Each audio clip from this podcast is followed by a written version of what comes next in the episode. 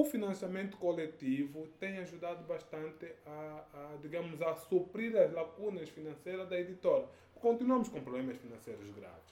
Por isso é que essa, a linha que é muito usada no Brasil, em que as pessoas fazem compra antecipada, não, é, não era mais vantajosa para nós.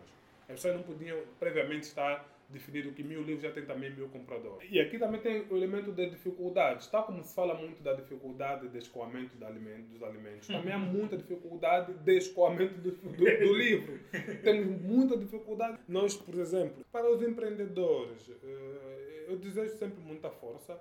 Eh, não, não tem sido fácil, não. A situação da pandemia. Nós, na situação da pandemia, podíamos dizer que piorou, agravou. Eu acho que não. Eu acho que a pandemia não agravou eu acho que o que tem agravado a nossa situação é o normal agravamento da situação no país. Está sempre processo de superação e é sempre importante. Estamos hoje no presente a passar por situações difíceis, mas é sempre importante para olhar para quem está ali para frente, as pessoas que estão lá em frente e perceber e ir ler, estudar um pouquinho que esta pessoa já passou pelo pior. É preciso às vezes ir ler um pouquinho para trás o que, é que essa pessoa passou, mas é preciso sempre olhar para o seu percurso. Porque às vezes nós ficamos muito focados no presente. No momento, sim. É. E achamos, não, essa pessoa sempre esteve bem. Não, as pessoas nunca estiveram bem. Tenho dito que nós estamos, nós estamos tão dilacerados, mas tão dilacerados, tão degradados. Eu escrevi um ensaio, um texto sobre a degradação coletiva e nós andamos tão degradados, cada vez mais degradados em termos morais, éticos, em termos financeiros, eh, eh, mas até em termos culturais bastante degradados. Mas tenho estado admirado que ainda temos um índices de criminalidade bastante baixos. Olá, sejam todos bem-vindos a mais uma edição do podcast Voices and Reco. Eu sou Vicente Pax Tomás, o vosso host. Você está a ouvir o Voices and Reco podcast Neste podcast você encontrará recursos, depoimentos, ferramentas e soluções que lhe serão úteis para a sua jornada. Para ouvires é muito simples. Pesquise por Voice and Hack Podcast no iTunes, Google Podcast, Spotify ou em outra plataforma de sua preferência, onde ouves podcast. Contamos e partilhamos histórias reais e conectamos pessoas através do áudio. E desde já agradeço-lhe por ouvir o episódio de hoje. Quando trago convidados, os convidados são todos especiais, as edições também são todas especiais. Então, esta é mais uma edição do podcast. Para esta edição, tenho o prazer de falar com o Cedric Carvalho. Não sei se eu chamo de professor, mestre, mas é o grande mano. E vamos ouvir um pouco da sua história e vamos aprender com ele.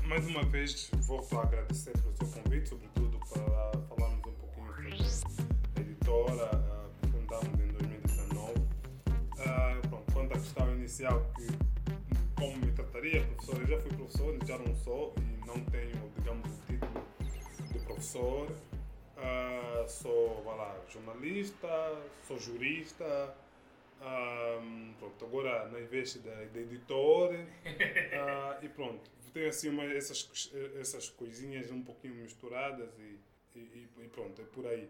A, a editora chama-se Elivulo, é uma editora, como referido, é fundada em 2019. Uh, ah, estamos já com sete livros publicados, são poucos, uh, para quase dois anos de existência mas são os que uh, desenhamos e pretendíamos mesmo publicar. Estamos dentro das nossas metas, uh, foi assim definido e estamos lá, satisfeitos com até, até mesmo satisfeitos com o resultado que lá, superou até as nossas expectativas. Uh, não, não contávamos que conseguíssemos cumprir tal como tínhamos desenhado no início, depois ainda mais com um ano pandêmico que surgiu, ah, mas foi, foi possível então estamos aqui. Elivulo, deixa já é, referir que ela, eh, este nome é um bundo, é, é, é o substantivo masculino para designar livro. Um, gostamos imenso desse nome, é a língua, um, lá, a língua mais falada a seguir ao português no país ela é muito mais congregadora e pretendíamos então que fosse assim designada e tem, tem corrido bem. Pronto, basicamente uma breve apresentação da editora okay. e minha. Ok, é, já mencionaste uh, que não estão com pressa, o número de livros que vocês estabeleceram e dá para ver que a caminhada ainda é longa, né?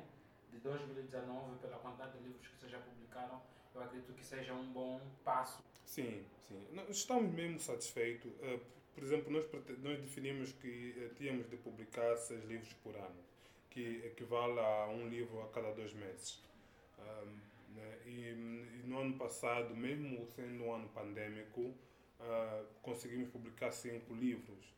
Uh, pronto, tivemos ali mesmo a roçar ao, ao, a meta, que era de seis, mas, mas conseguimos e isto deixou-nos assim bastante satisfeito. Este ano ainda não publicamos nenhum, mas estamos ali com os livros acumulados, vão agora para gráficas, que acreditamos que também conseguiremos sim cumprir e talvez até passar a meta dos seis, de seis livros por ano. O, como, como, como referido, a nossa meta é sempre seis e já estaremos satisfeitos com isto. Agora, uh, estás no mercado recentemente, podemos assim dizer, como editora ou como editora da editora Elevuno. E como é, qual é a visão que você tem do, do mercado de, de editoras no país? Qual é a tua visão? Olha, eu, eu, tenho estado a referir que o mercado é bastante hostil, é bastante, vá lá, um, insensível, bastante difícil, não é, não é fácil trabalhar no mercado editorial nacional, mas uh, não estamos surpreendidos, sabíamos ao que víamos. Obviamente, uma coisa é saber uma coisa, digamos assim, aquele chamado estudo de viabilidade, compreender, identificar uh, benefícios e, e, e, tudo isto. E nós já tínhamos identificado, já tínhamos identificado exatamente que seria muito difícil, que teríamos muitas barreiras, mas uma coisa completamente diferente é quando começa-se realmente a executar. Aí percebe-se que as barreiras que tínhamos uh, lá, uh, previsto são ainda maiores um, como por exemplo o custo de, de impressão das gráficas, que sobem quase que diariamente de forma absurda. Um, claro que sobem de forma absurda, mas as próprias gráficas também explicam e têm permanentemente se queixado que se devem a fatores externos. Fatores externos que até dependem de uma, digamos, de uma gestão econômica a nível macro, que neste caso depende muito do, do, do governo, que não tem criado não tem criado tais políticas, estratégias e, e, por isso tem cada vez mais encarecido a vida, digamos assim, a produção do livro no país. Um, temos passado por isto, já muito se falou sobre incentivo e tudo mais, mas olha, não há nenhum incentivo. Aí isso é importante também referir que não há, desde que começamos a trabalhar, não há nenhum, a, a Livro nunca recebeu nenhum incentivo nunca recebeu nenhum contacto estatal ah, e, e, e, os colegas, eh, pronto, até podemos dizer não, mas vocês são relativamente novos e por isso não tem muito que se queixar. Quem sabe, ah, quem sabe ah, as oportunidades chegam lá mais para frente, mas não, mas também podemos, podemos apontar, temos conversado com colegas que estão já há mais tempo e também não têm recebido e continuam a queixar-se. Eu em, em tempos referi só para apontar um elemento que é mais fácil conseguir uma sala gratuita para fazer o lançamento de um livro num espaço privado, particular, até mesmo, por exemplo, do centro da, da, da Embaixada Portuguesa, que está, no caso o Camões está sob a alçada, sob a sua alçada, do que, por exemplo, na União dos Escritores Angolanos, que cobram-nos para fazer a apresentação do livro. No mausoléu até também. Pronto, eu não sei, o mausoléu nunca perguntei, pronto, mas isso seria interessante. Uh, mas sim, mas depois posso também tentar perceber Nesse momento ainda não definimos, ainda não, ainda não nos apareceu uma oportunidade de fazer um lançamento, mas é só, este é só um exemplo de para ver até que ponto instituições que deveriam estar ao serviço e, do, das editoras não estão uh, propriamente a facilitar-nos a vida. Né? É, é, desde 2019 é que a editora existe, mas esse é um trabalho que vocês já vinham a, a fazer um certo levantamento conforme a tua explanação e podemos assim dizer que já estás a carregar uma certa experiência eh, quanto na produção de, de, livros. A impressão dos livros é feito cá eh, localmente ou temos que mandar para fora? Como é que é feito? Olha, nós começamos e, começamos o projeto com uma com uma definição bem eh, que era gostaríamos que toda a produção editorial fosse angolana, toda ela, um, que incluía a, a impressão dos livros. O nosso primeiro livro fizemos a impressão aqui, mas logo depois do primeiro livro percebemos que haviam muitas mais dificuldades, já os preços estavam subir de forma exponencial. Um, então recorremos a gráficas no exterior, uh, no caso em Portugal, onde também resido. Uh, aliás, onde resido, na verdade nem resido cá, resido, a residir em Portugal. Ok, ok. Ah, então passamos a fazer a impressão lá, mas digamos de- fomos forçados a fazer esta impressão em Portugal. Uma impressão que fica muito mais barata. ok. Claro, a questão da qualidade também se coloca, mas nós estávamos disponíveis, estávamos e é isso que estava definido era fazer toda a impressão, todo todo o trabalho editorial cá. Só ah, agora, em termos de, dos sete livros, nós, apenas três foram feitas a impressão cá. Porque depois do primeiro livro, fomos, fizemos impressões fora, não, de quatro, e depois os dois últimos livros, que é nomeadamente do Vunda Toné e o do Moeno Vunong, fizemos a impressão já cá. Ok. Eh, antes de tocarmos nesse, nesse livro do, do, do eh, tem algo que me chamou, que me chamou a a atenção sobre o vosso novo modelo de proceder, que acho que é uma das, primeiras, é uma das primeiras inovações, é uma inovação que vocês trouxeram ao mercado local. Né? Eh, eu tenho estado a ver, não sou propriamente a pessoa bom na matéria para dizer, mas acho que a maioria das, algumas editoras aqui são mais é tipo olho nelas como prestação de serviços elas estão mais para isso. Mas o ano passado vocês fizeram diferente, trouxeram um segmento novo nesse modelo de angariar fundos. Fala-nos um pouco disso. Olha, outra coisa que está muito bem definida na editora é que eh, nós não cobramos para editar livros. Eh, nós eh, não cobramos porque, ao, ao idealizarmos a editora, nos debatemos com a seguinte questão: como é que fica a questão da independência, da liberdade editorial? E quando fomos nos debatendo com isso, entramos na questão econômica. A questão econômica ela é muito importante para o bom desenvolvimento, o normal trabalho, nesse caso, trabalho com liberdade dentro de uma editora. Eu venho do jornalismo, sou jornalista e trouxe então do jornalismo um conceito que um conceito, vai lá, uma, algo que está bem definido que é não se paga nada para ser publicado. O jornalista não pode ser pago para publicar uma notícia. Ok. Eu não posso entrevistar uma, uma, uma pessoa e essa pessoa pagar-me Para que, para que o publique o que, com exceção daquelas chamadas public reportagens, que é mesmo isto, é publicidade. Publicidade de determinada instituição, mas está também bem definido o que é uma publicidade dentro de um órgão. E trouxe isso. Não se paga exatamente para preservar a independência, a liberdade do, do jornalista, do órgão. É o mesmo que trouxemos aqui. Não admitimos que nenhum autor pague pelos nossos serviços. Ok. Não. Ao fazermos isto, nós temos total independência para aceitar ou rejeitar um texto que nos é submetido.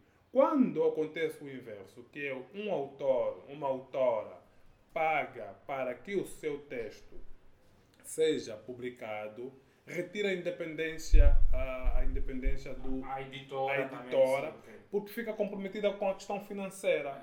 Obviamente que o dinheiro, precisamos todos de dinheiro. Então, quando aparece-nos, por exemplo, alguém que quer imprimir, quer que o seu livro seja impresso, por exemplo, uma tiragem de mil, e ele até aparece com 5 milhões de coisas na mesa, ah, mas você, editor, percebe que o seu texto tem inúmeras insuficiências que precisam ser primeiro sanadas A todo custo. a todo custo, um trabalho, digamos, aturado. Mas esta pessoa que está com 5 mil kwanzas está a impor que eh, eu quero o livro na data X.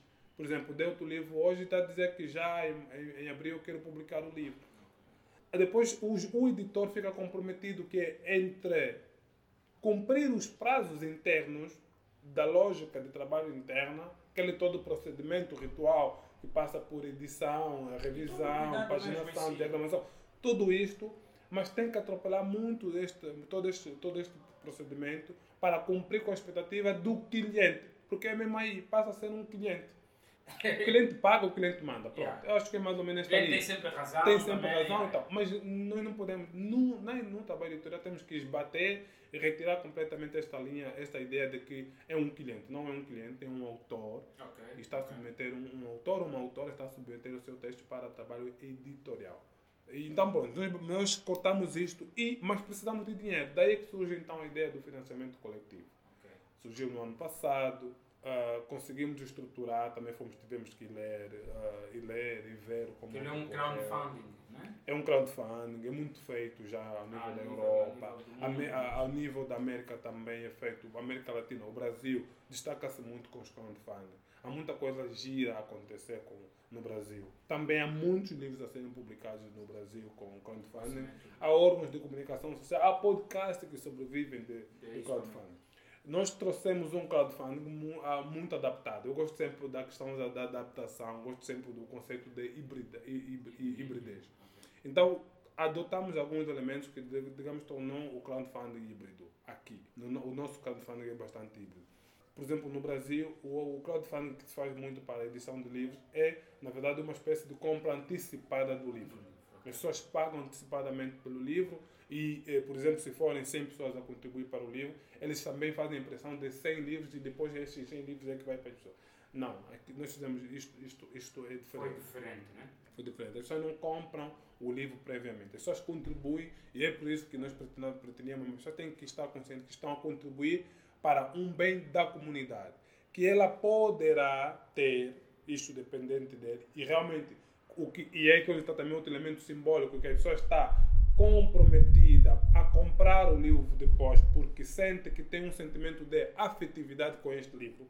Há uma afetividade com o produto que ela ajudou a construir, a, a publicar, e de certo modo ela depois vai atrás. Há, um, há uma toda a cadeia de confiança que, esse, que, este, que este financiamento coletivo, os contribuintes, gera, e isto é bastante interessante. Mas o livro tem que estar disponível para também aquelas pessoas que não contribuíram por isso é que essa, a linha que é muito usada no Brasil, em que as pessoas fazem compra antecipada, não, é, não era mais vantajosa para nós. As pessoas não podiam previamente estar definido que mil livros já tem também mil compradores. Não. Então gostaríamos, e, e tal como aconteceu, muita gente que comprou o livro, são pessoas que não contribuíram, mas depois... Eu, por exemplo, para ser sincero, eu não contribuí porque eu esperava mesmo comprar o livro. Não iria contribuir naquela primeira, mas havia de comprar mais livros também, que era uma das formas de propriamente ajudar. Não só ajudar também, ter um livro para ler, está a perceber? Exatamente. Não, e tem esta coisa, também o crowdfunding, uh, o nosso financiamento coletivo do livro, tem a plena noção disto, porque hoje foi, uh, uh, foi o primeiro livro do Moene. E, e, eventualmente tu não tens sensibilidade para qualquer escrita, para qualquer gênero que, que, está a ser publicado, que está, a ser, que está em, em campanha de financiamento coletivo. É extremamente natural. Há, há, há, um outro livro que também está em campanha, este também está em campanha já há muito tempo, começou, começou mesmo com o livro do Moene, que é o do professor Chocolate Braz, que é, uh, no caso, um, um livro sobre uh, as políticas educativas em tempo de, de Covid-19, durante essa fase. Há uma delimitação que o autor traz, que é mesmo assim, o trabalho científico exige sempre delimitação temporal este livro, ele já há mais pessoas da área da educação interessadas. Ou seja, aquele que não está interessado no livro, nos, nos, nos nas crônicas do, do Moene, é, é, agora está interessado no, no, no, no texto do, do, científico do, do professor Chocolate Braga. Mas também pode ser o caso que também não esteja interessado. E agora está interessado, se calhar, no livro de poesia em, completamente em um mundo que vamos publicar, que também já está agora em, eh, em campanha para financiamento coletivo. Isso é extremamente natural vai acontecer sempre assim. Eu próprio não apoio qualquer campanha, tenho sempre que ver as campanhas que eh, vão de conta com o meu, digamos, com a minha, a, a, minha, a minha maneira de ser, a minha linha. Algo que te identifica propriamente. Exatamente, que me identifica uh, e é extremamente natural, compreendo que assim seja. Então, o financiamento coletivo tem ajudado bastante a, a, digamos, a suprir as lacunas financeiras da editora. Continuamos com problemas financeiros graves graves. Mas temos aí livros de textos muito bonitos, muito giros, como é o texto do Moena. Desculpa, é, Cedric, eu vou te cortar. Tem algo que me chamou muito a atenção nessa questão do, da, da angariação do fundo coletivo, o crowdfunding, que vocês, eu sempre vou continuar a dizer que é uma inovação.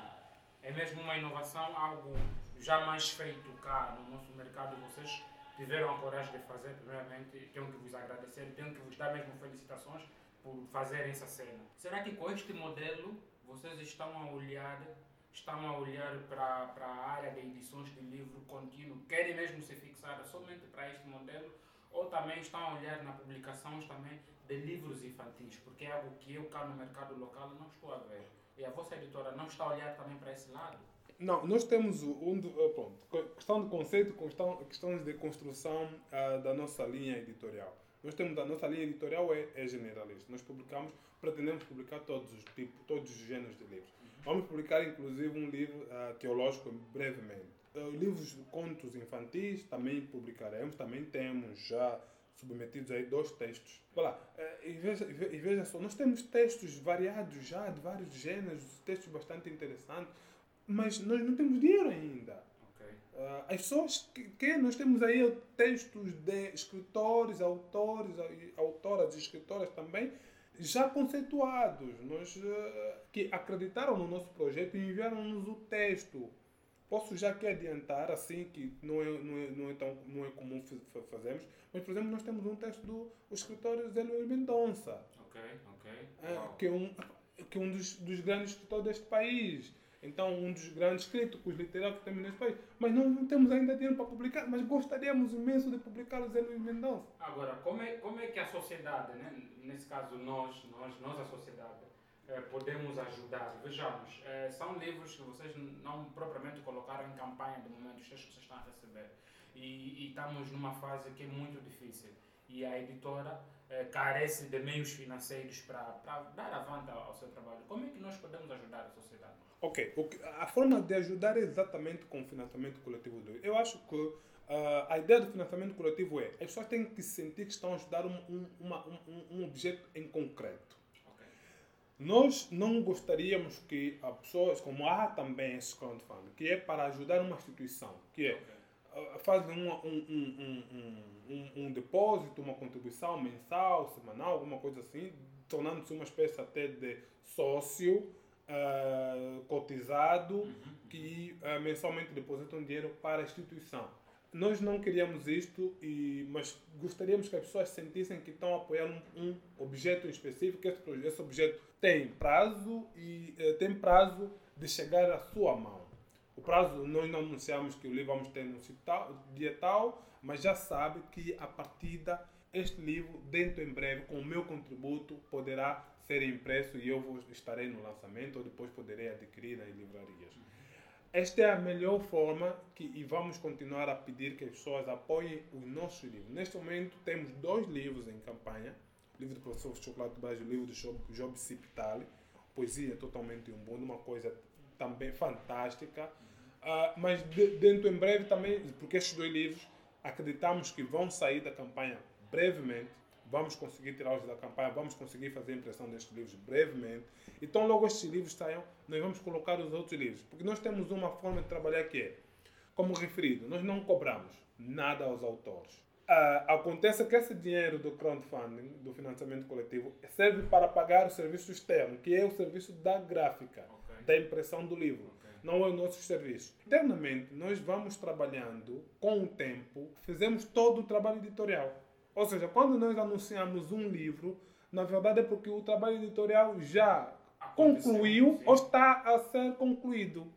O, o livro do Job Cepital, nós já concluímos o trabalho editorial. O livro do professor Chocolate já concluímos o trabalho editorial, então anunciamos. Ou seja, esse trabalho editorial é feito sem nenhuma, uh, lá, sem nenhum apoio financeiro uh, externo e também sem custos mesmo para os autores e autoras. Não há por falar nessa questão de transparência, eh, por exemplo, eh, no lançamento do, do livro do, do Moeno, eh, tem uma cena, tem uma cena, olha, parece ser pequeno, mas é uma das melhores, acho que é uma das melhores e grandes cenas, grandes coisas que, que a vossa editora fez, é apresentar as contas.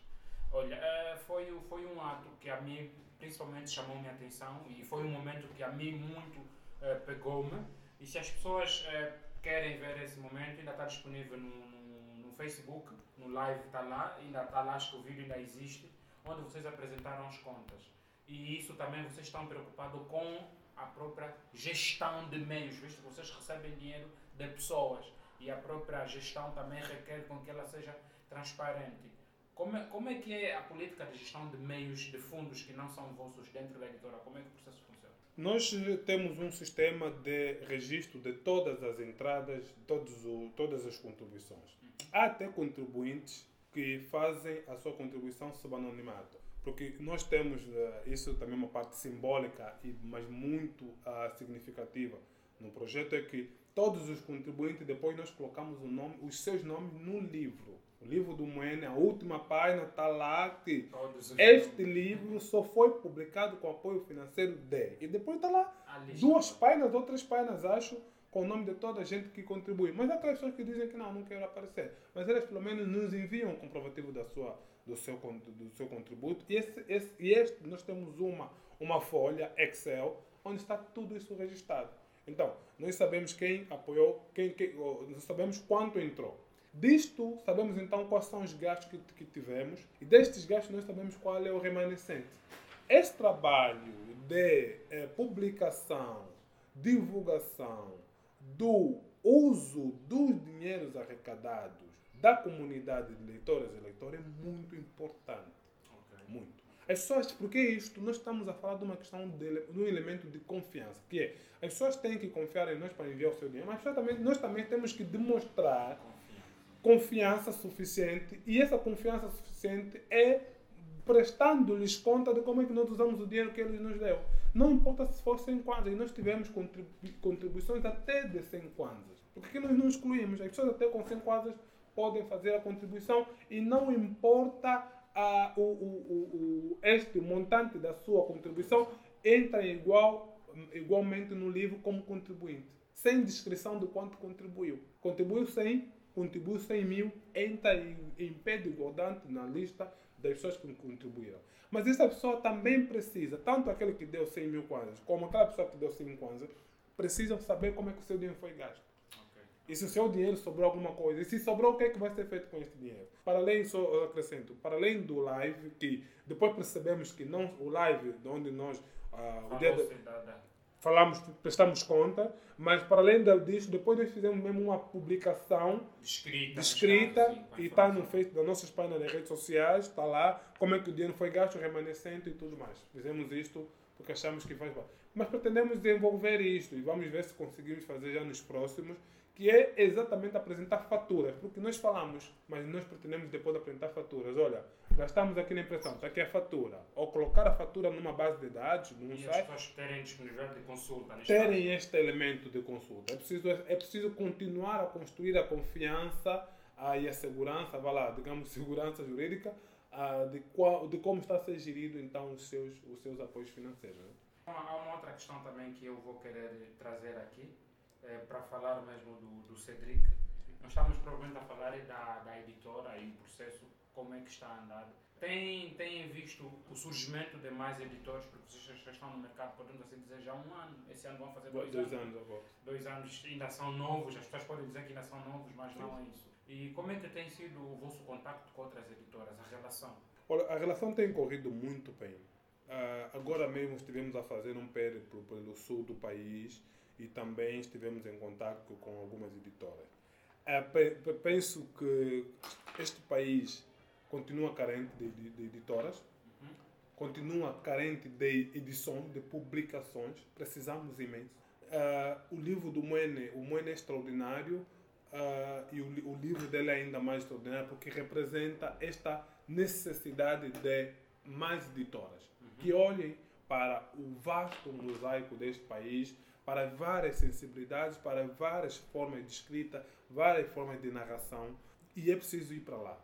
Eu gostaria aqui a nossa editora pudesse publicar mais e mais pessoas do interior do país, com as suas narrativas, com as suas formas de, de narrar, mas é preciso publicar. E, é- e eu, eu estou, mas estou contente que há cada vez mais editoras que estão a fazer esse esforço.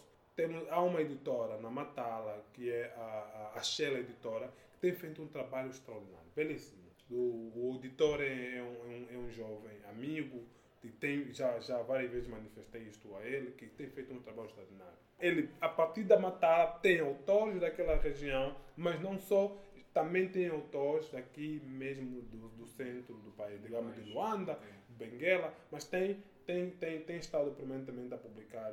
Mas é preciso, eh, digamos, desluandi, desluandizar ou desluandializar, como, como agora se diz. Normalmente, no- acho que eu sempre digo assim nas pessoas, normalmente a nossa geração deve tirar da mente que Angola não é só Luanda.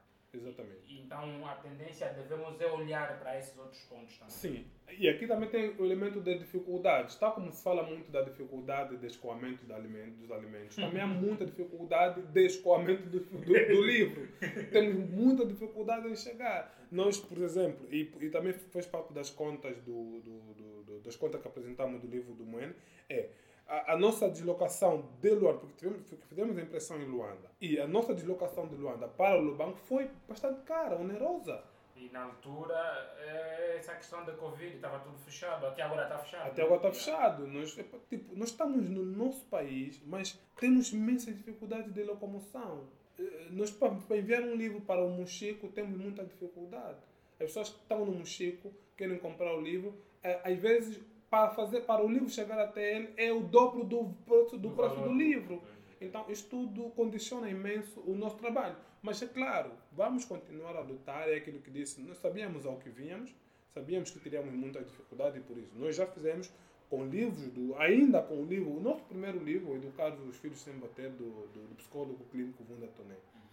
Ainda chegamos aí com os livros na mochila, de avião, no mochico ainda chegamos a levar 100 livros nas costas do Mochico, porque pretendíamos lá. E, e quando chegou, que também é uma, um dado interessante, não, o Mochico foi das províncias que comprou, não, não foram só 100, fui, fui, fui, fomos com 100 na mochila, okay.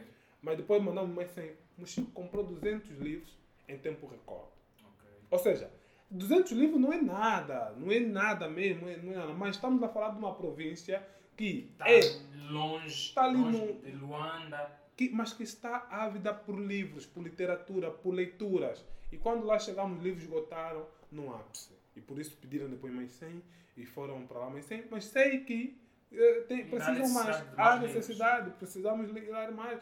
Precisamos levar 500, mil, 2 mil. Este país tem potencialidade para isto. E, e olha aqui, estamos a falar de, de, um país onde há muita dificuldade financeira até para alimentar-se. Uhum. Mas ainda assim, há algumas pessoas que têm mesmo, digamos, muita fome de alimentar-se de leitura. Né? É, o exemplo é este do Mochico, da forma como livros foram vendidos em tempo recorde. Né? Ok, uh, a conversa está mesmo muito boa, eu para mim estou a apreciar. Para quem esteja a nos ouvir, para quem esteja a ouvir esse episódio uh, do podcast, eu estou a falar com o Cedric Carvalho, é, que ele é, o, é a figura de Rocha, mas ele não gosta de ser tratado assim, da editora, né? ele é o editor, ele é o editor, vamos assim dizer, e, e também professor, jornalista, ex-docente, se assim. Pois, fui, fui professor de, de base. E, e, também aos nossos parceiros, ao Cacharamba, ao Portal do TI, um forte abraço. Nós vamos continuar sempre a andar nesta cena. Vamos mudar, vamos mudar de página, mudar de página. Agora vamos falar propriamente do Cedric. O Cedric antes da editora. Podemos chegar a essa parte? Sim, sim. Já muito falou já muito falei sobre isso, mas sim, está bem. Okay, é claro, para, não para a, a, o vosso direito, então podemos sim. Ok. Muita coisa passou-se nesse país, né? Pois, passou-se e continua a passar muita coisa ao país. Pronto. Qual é a memória que você tem do ex-presidente? Um, que é um presidente que infelizmente eh, terminou muito mal o seu mandato. Ele até pode ter saído de forma, vá lá, uh, boa para ele, que é uh, dificilmente os presidentes ditadores saem de forma impoluta, incólume, uh, mas ele conseguiu sair e isto é, digamos que é bom para ele. Mas, sobretudo, muito depois de 2011, as, as quedas dos ditadores foram sempre muito, vá lá, aparatosas mas uh, ele conseguiu sair de fininho, tranquilamente, ao seu jeito, ao seu time. A, a, ao seu time não tanto, mas saiu ao seu jeito. Pronto. Ainda assim, ainda teve até o poder de escolher o seu sucessor, que é uma coisa tipicamente ditatorial. Não é assim que se fazem as coisas em democracia, você não pode escolher quem vai. É um grupo, não, não é, mas pronto, ainda escolheu. Depois há uma toda a discussão se escolheu realmente ou não, pelos resultados que essa escolha hoje tem para si, para a sua família. Mas, é, mas é, é, infelizmente, José Eduardo Santos foi um péssimo presidente e terminou muito mal o seu mandato, um, com níveis de reprovação brutais, com uma, uma, uma, uma economia brutal, com, com uma asfixia na, nas liberdades, um, a que chegamos até ao ponto de matanças, houve muitas mortes. Depois da guerra, houve ainda muitas mortes por pessoas para protestarem, por manifestarem-se pacificamente. Felizmente, isto também é importante referir, que depois de 2002, depois do, da, do, da, da, do cessado da guerra com a UNITA, ah, todas as manifestações feitas por uma juventude ávida por liberdade foram feitas de forma pacífica. Ao contrário deles mesmo, uhum. da geração de José Santos, dos dois, dos dois beligerantes, o maior beligerante, UNITA e MPLA, que fizeram guerra sempre com arma na mão. Essa juventude toda fez uh, protesto, participou, está a participar de forma pacífica. Ou seja, interiorizou tanto o espírito democrata, esta juventude interiorizou tanto o espírito democrata que aqui permanentemente esteve nas ruas a fazer uh, os seus protestos de forma pacífica. Ainda assim não foram compreendidos, foram uh, barbara, barbaramente reprimidos, temos sido barbaramente reprimidos, até hoje continuam as repressões, e isto é muito mal, é muito okay. mal, né? Sabes o porquê que eu trouxe essa questão? Olha, é, alguém, alguém passou um filme, na semana passada, passou um filme, Judas, o Jesus Negro, e o Jesus Negro. É um novo filme que está em estreia. É, o filme mais ou menos retrata da segregação entre Black Panther, na altura, os negros ativistas, essa coisa toda, contra o, o, o clã, é isso, né? Clã. Uh, Ku, Ku, Ku Klux Klan. Yeah, uma coisa parecida. Yeah. Então, por que, que eu trouxe essa questão? Isso também me trouxe à tona a, a, uma certa cena em que você também, Cedric, passou e ficou muito envolvido. O movimento revolucionário em si, cá em Angola. No movimento revolucionário teve um momento pico. E estamos em março, já fazem 10 anos desde que a cena começou, né? 2011. 2011. Então, é, a, a história desse filme retrata mais ou menos o que o movimento revolucionário passou ao longo desses anos. Então, por isso é que eu trouxe essa pergunta para si, porque as pessoas podem dizer, para que trazer política? No meu podcast eu tenho a liberdade de falar e de trazer uhum. todo tipo de assunto e conteúdo e acredito que eu tenho esse direito como ser angolano de falar de coisas que doem ou que não doem, mas a gente tem essa liberdade de, de falarmos. Então, o Cedric é nada mais, nada menos de nos situar, de dar um seu ponto de vista, porque ele passou na pele, porque ele sabe a realidade das coisas. Sim, é, é importante que as pessoas também uh, continuem a partilhar. Ah, olha, eh, uma das coisas, enquanto, pronto, enquanto estive na prisão, uma das coisas que motivou-me muito a aguentar, claro que depois houve um pico em que quase cheguei a, a, ao suicídio, uh, mas uh, uma das coisas que sempre foi alimentando-me pela positiva era ver que muita gente que tinha passado por situações piores que passamos, como é Mandela, e uma das minhas grandes fontes de, inspiração, eu avô, eu avô Mandela, é, é, era ver que havia superação. É possível superar. Um dos nossos advogados, aliás, os nossos advogados, é, curiosamente, o Michel Francisco e o, o, e, e, e, e o, doutor, o doutor Luiz Nascimento, são dois, dois ex-presos políticos. Okay. Passaram pelas piores atrocidades neste país. O Michel teve que carregar corpo para alimentar-se. Né? é uma coisa assim terrível. O doutor Luiz ficou uma das greves, uma das primeiras greves de fome neste país, das mais longas, é do, doutor, é, é do grupo do doutor Luiz Nascimento. Doutor Luiz, o, o professor Bonavena. Então, pronto, uh, e outros, estes, mas depois eu estavam no meu processo, estavam como nossos advogados, com extrema verticalidade, extremamente lúcidos, inteligentes, brilhantes, paixões de, de orgulhar mesmo. E eu pensava, não, posso aguentar isto. Pronto, agora eu sempre estou preocupado com isso. Senhores e senhoras, há senhoras aí também que passaram pelo pior e estão em pé, firmes. Então, isto dava assim uma certa. Sei lá, uh, Isso alimentou. Alimentado, permanentemente alimentado. Há, claro, aqueles picos. Há sempre picos. Okay. Eles também tiveram picos, e aliás, entre eles mesmo, a quem não resistiu. Então, nesses picos, Uh, fui apanhado num desses picos, e daí, pronto, aquele momento dos temas. Claro, mais uma vez, uh, ainda assim sobrevivi, não passei, uh, não passei, não, não morri, não, não passei para o outro lado, que também podia ter acontecido, que aliás é uma das grandes, um dos grandes méritos do, do, do nosso processo, é que 15 e mais duas foram, desde o início, esse número mantiveram-se coesos, ninguém vergou-se. Isto é uma das coisas de, de reconhecer, de destacar permanentemente. Eu próprio fiquei bastante surpreendido com o facto de todos os meus companheiros manterem-se bastante firmes e, pelo contrário, até ficaram mais firmes ainda, revigoraram-se mais com aquele processo, digamos, foram forjados naquele processo. É que passa-se por várias adversidades, mas isto não quer dizer que é o teu fim. Né? Supera-se, há sempre processo de superação e é sempre importante. Estamos hoje no presente a passar por situações difíceis, mas é sempre importante para olhar para quem está ali para frente, as pessoas que estão lá em frente e perceber e ir ler, estudar um pouquinho que esta pessoa já passou pelo pior. É preciso às vezes ler um pouquinho para trás o que, é que essa pessoa passou. Hoje existe em Portugal um senhor que é o pronto, o diretor lá, digamos assim, ele é quem está, ele é quem estruturou o programa de recuperação econômica de Portugal. Ok. A, a convite do professor, do, do, do primeiro-ministro português. Este senhor, ah, também é Costa, Antônio Costa e Silva, Ok. esse senhor esteve preso aqui Em Angola. aqui em Angola, nos anos, nos anos, nos anos 70. Foi, fez parte do, do grupo dos presos da OCA, os presos do- do- da Revolução Comunista, Ok. os CACs, os Comitê Endas. Mas esta pessoa, é, ele depois deu uma. É, Superou-se de tal forma.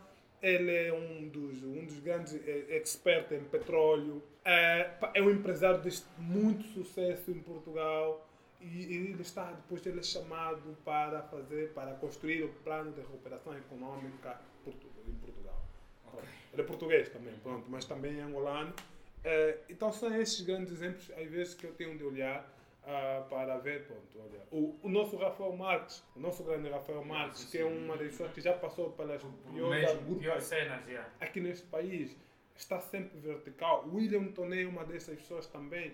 Então nós temos muitas pessoas, mas é preciso sempre olhar para o seu percurso. Porque às vezes nós ficamos muito focados no No presente. momento, sim. E Yeah. achamos, não, essa pessoa sempre esteve bem. Não, essas pessoas nunca estiveram bem. Claro, eu trago essas pessoas muito de próximo, que estamos aqui, que podemos chegar até ele, até ele e perguntar realmente, mas meu velho, como é que aguentaste, como é que superaste? Para não ficar muito, num, vai lá, no, no, naquelas pessoas distantes. Que eu, como eu referi, o Antônio Costa Silva tá, também não está assim tão distante. Também é angolano, está ali, em Portugal, eventualmente pode-se chegar a ele. Ah, mas também temos pessoas aqui próximas, como o Rafael, William, ah, entre outros. Mas também temos figuras ao nível do continente. E uma dessas figuras, ou a maior figura, é o nosso Mandela, né?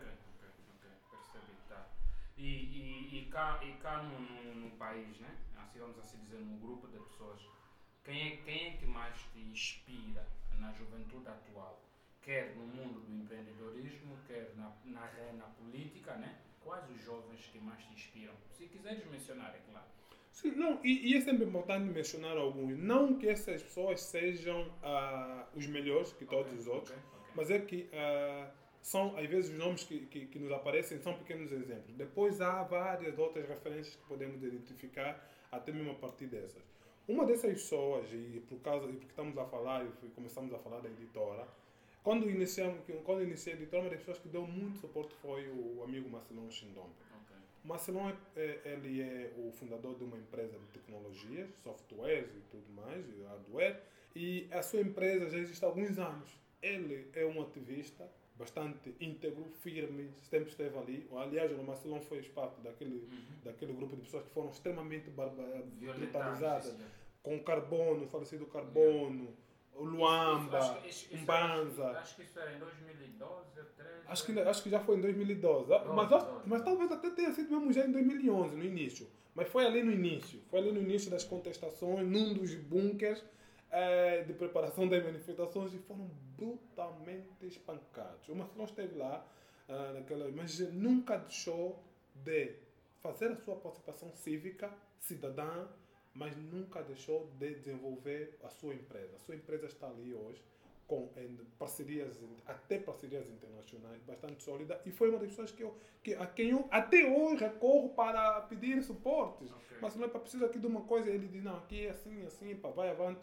Uma dessas pessoas do Marcelão. Outra pessoa que está também no ativismo, sempre esteve no ativismo, e, mas também está a construir um, uma, digamos, uma vida empresarial, é o, o Américo Vaz. Ok, Epá, ok. O grande Américo Vaz. É um grande camba, o Américo Vaz. Mas também temos o Timóteo Macedo, Ok. temos muita gente.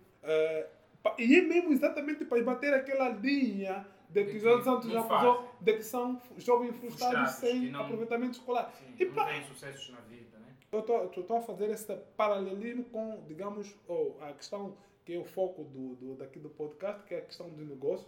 Então temos esses, mas temos pessoas na área da academia, o Domingos da Cruz, temos o, o Evaldo Caolo, temos o Nuno Dalla, temos pessoas em várias áreas, um Banza que era professor e deixou por um ato extremamente que eu mergulho da coragem que ele teve de dizer eu me desvinculo do Ministério da Educação, porque este modelo educacional que existe no Estado não é um modelo adequado para a nossa realidade. Não há nenhum vestígio da africanidade na nossa, no, no nosso modelo educativo.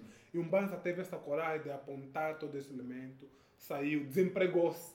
É uma coisa que é extremamente difícil neste país, é voluntariamente dizer vou me desempregar, e, mas um Banza desempregou-se porque o modelo, o seu empregador, digamos assim, colidia com seus ideais uh, para a educação, que ele pretende para a educação. Mas temos várias, não adianta estar aqui a citar. Eu, eu se calhar até também poder, só mesmo aproveitar citar ou referir mulheres.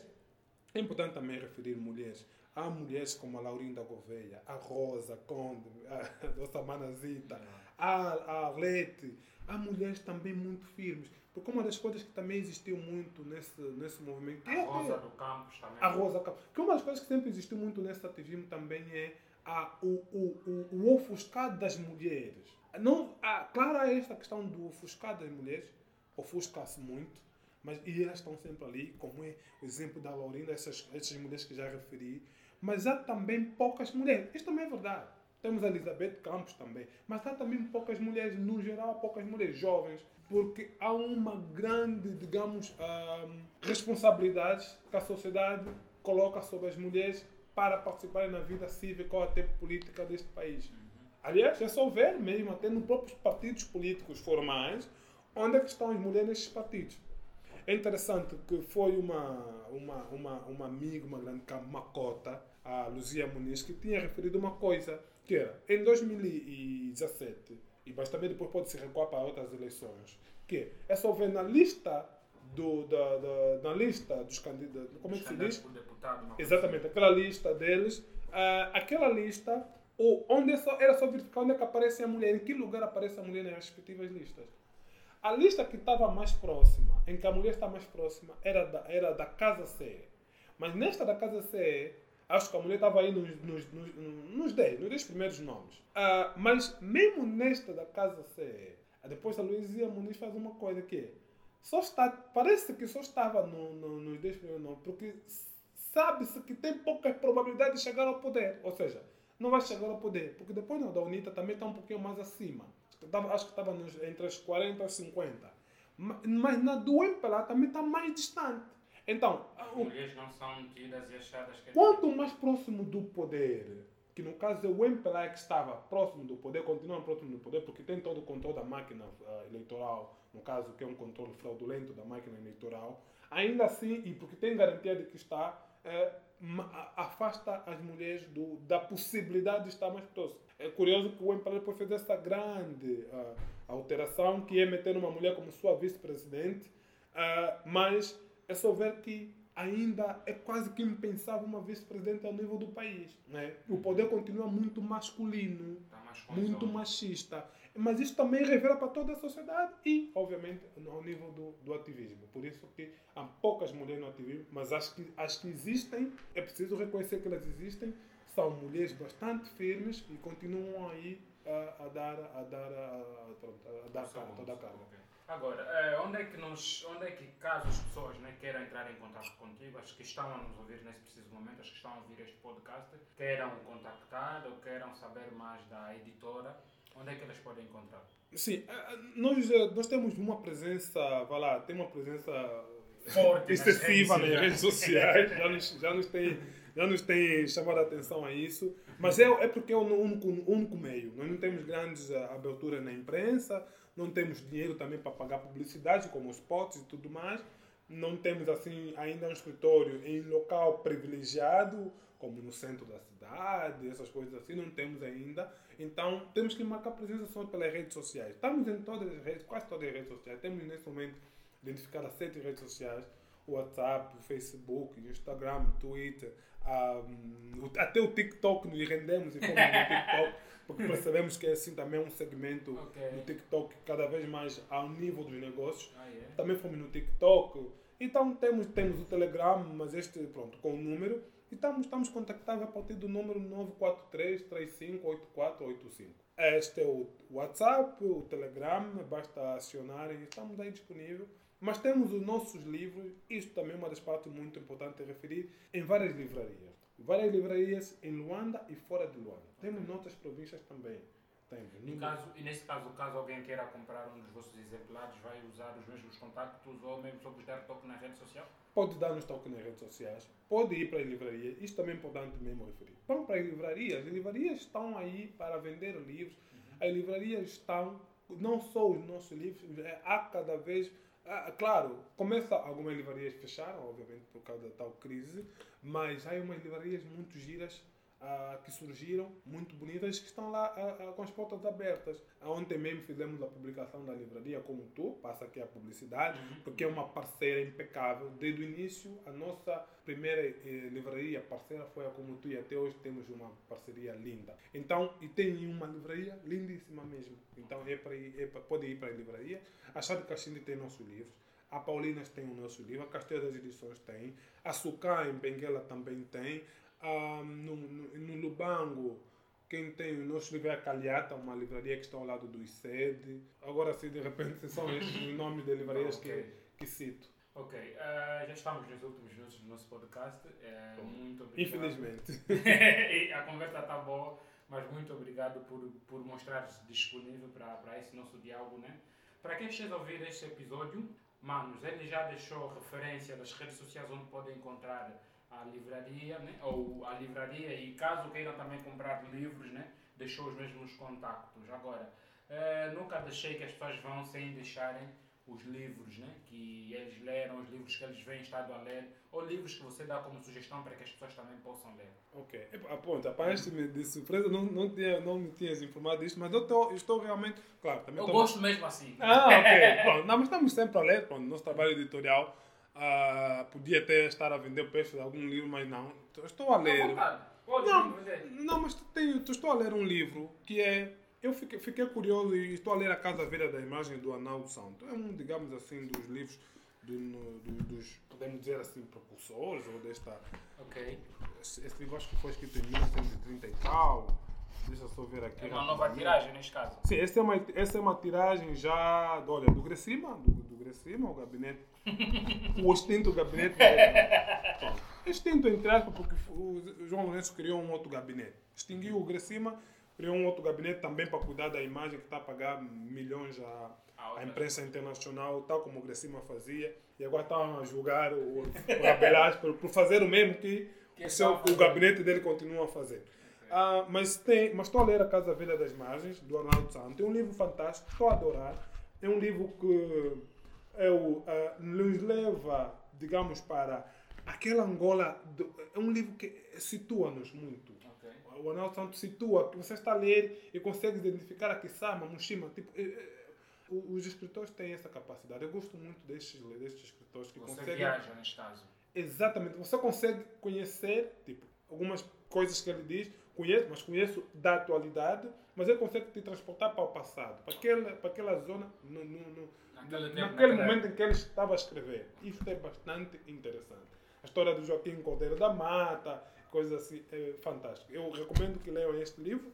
Mais do que, mais do que ler este livro, ler qualquer livro. Tem de ler livros. Pronto, comprar livros. ok, eh, já, já estamos mesmo a terminar. Eu agora deixo esses últimos minutos para si. Tens uma mensagem a deixar para, para os empreendedores, tens uma mensagem a deixar para os ativistas, tens uma mensagem a deixar para os jovens angolanos, angolanas e angolanas. Pronto, começando então pela ordem. Eh, Para os empreendedores, eh, eu desejo sempre muita força. Eh, Não, não tem sido fácil, não. A situação da pandemia. Nós, a situação da pandemia, podíamos dizer que piorou, agravou. Eu acho que não. Eu acho que a pandemia não agravou. Eu acho que o que tem agravado a nossa situação é o normal agravamento da situação do país. O país, mesmo sem pandemia, sempre esteve mal e sempre esteve a piorar. Então, Ok. às vezes hoje usa-se muito, não, mas a pandemia agravou nem tanto assim. Nem tanto assim. O que continua a acontecer aqui, aliás, até usa essa pandemia para justificar algo que é um agravamento natural das coisas, natural das coisas neste país, porque neste país o natural é a coisa que não deveria ser natural, ou seja, o normal é o anormal. O nosso normal é o anormal. Então, nós não é, mas então sejam perseverantes. As coisas vão acontecer. Uh, vamos continuar a bater, vamos continuar a contornar, que é este uh, também uma das grandes vai lá, uh, virtudes da juventude, é contornar. Temos mesmo que ser hábeis, hábeis a contornar os obstáculos que nos estão colocados, que vão surgindo pelo caminho. Aos ativistas também é, é, é perseverança. Eu, infelizmente, vislumbro, vislumbro agravamentos na, na relação entre poder e, e, e povo. Uhum. Uh, nunca, desde o início, nunca acreditei que haveria melhorias com o novo presidente. Em dois, logo em 2017, deixei claro desde o início deixei claro que não tinha nenhuma esperança no novo presidente. Aliás, agora começa a estar muito mais claro, Marcolino Monco, que uh, o ex-primeiro-ministro que deu muita, vai lá, muito benefício da dúvida ao João Lourenço, agora bateu com as portas, já aliás foi exonerado e deixa claro que está bastante desiludido com a governação, mas eu desde o início fui. Mas pronto, eu também uh, reconheço que as pessoas que deram benefício da dúvida são, têm toda a liberdade para dar, se calhar não tinham os elementos que eu que eu tinha, ou que poucas pessoas como eu tiveram esses elementos e por isso uh, acreditaram um pouquinho. Mas uh, é isto, a situação vai continuar a gravar e vai então exigir também dos ativistas, ou de nós ativistas, alguma perseverança, capacidade de resiliência. Como tenho dito, mesmo de 2016, quando fomos libertados, uh, eu disse que uh, as masmorras, as cadeias, e voltaríamos. Voltaríamos e estamos a voltar. Já, as pessoas já, já voltaram, já voltaram aos mortes e infelizmente ante, uh, antevejo que ainda haverá muitas uh, prisões, detenções arbitrárias e até mesmo morte, como houve agora em Cafunfo. Infelizmente, com, para completamente, completa violação dos direitos humanos, mas é, e por isso é preciso sempre perseverança.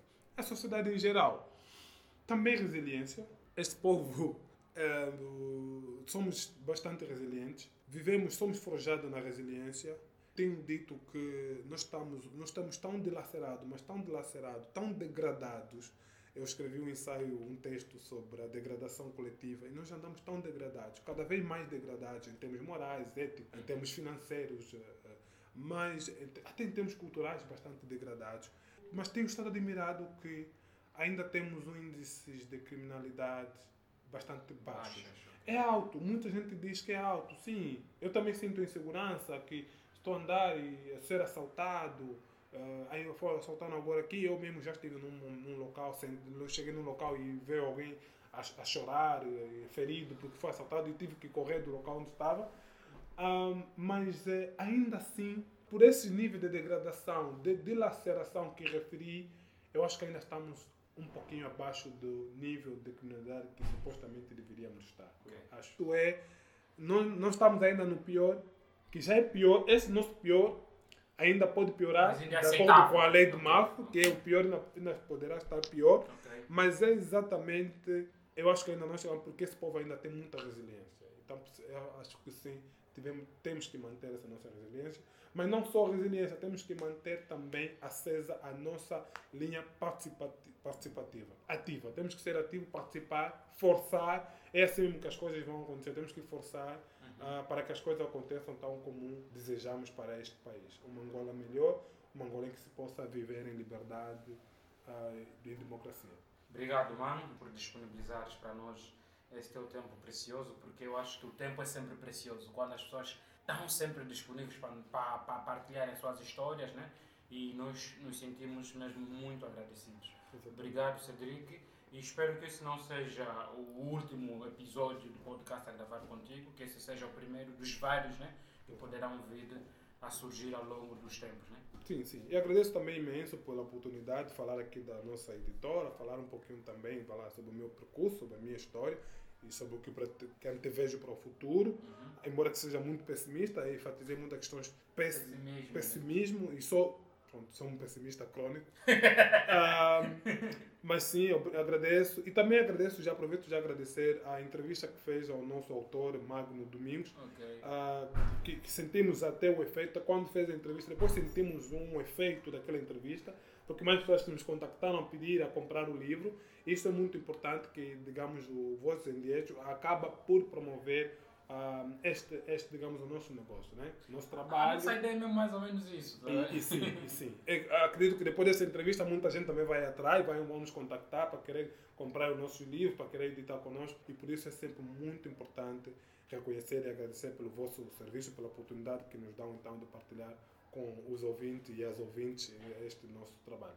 Olha, eh, esquecemos de algo. Os livros que vocês têm estão disponíveis. Menciona mesmo os títulos, tens em mente. Ah, ok. É, Não tem... Esquecemos isso. Ok, é importante sim, agradeço também, ainda bem. Nós temos o Educado, então vou começar pela linha cronológica. Nós temos ainda disponível o livro ah, Educar os Filhos Sem Bater. O nosso segundo livro, O Psicólogo Por Quê e Para Quê, ah, também ainda, tá, ainda tem, está mesmo a esgotar. Temos acho que apenas 10, 10 exemplares. Também. ah, e, e, E pô, este do Domingos da Cruz, não é vosso? estes não são nossos, mas quem quiser também pode contactar-nos. Nós fizemos essa ponte, que é o livro Direitos Humanos na Era das Incertezas e o livro Racismo, o Machado Afiado em Angola. Ainda tem disponível? O meu próprio livro já não está não está disponível. O meu próprio livro, Cabine um Território em Disputa, está disponível na loja Lene. Tem ainda os últimos exemplares, penso que são cinco. Lá tem ainda na loja Lene, na Avenida Brasil. Ok. Mas também podem nos contactar ou procurar mesmo pela loja Lene, com dois N, na, nas redes sociais, vão logo aparecer os contatos. Se não encontrar, contactem-nos e nós faremos então o encaminhamento. Estava a dizer, temos o livro Revelações Afetivas e Sexuais, pulei, que este foi o penúltimo, para referir que estes três livros, O Educar os Filhos Sem Bater, Psicólogos Por Quê e Para Quê, e Revelações Afetivas e Sexuais, são, uh, são do professor uh, e psicólogo clínico Vunda Toné. Depois temos o livro ah, do Magno Domingos, temos a, tem também, disponível? temos, a, temos também acho que só cinco exemplares ou quatro. Ok. Estamos agora a identificar ah, estes últimos exemplares e estamos a, vamos provavelmente organizar um pequeno evento com o Magno. Este também ainda temos os últimos exemplares, por isso vão ter que correr para conseguir.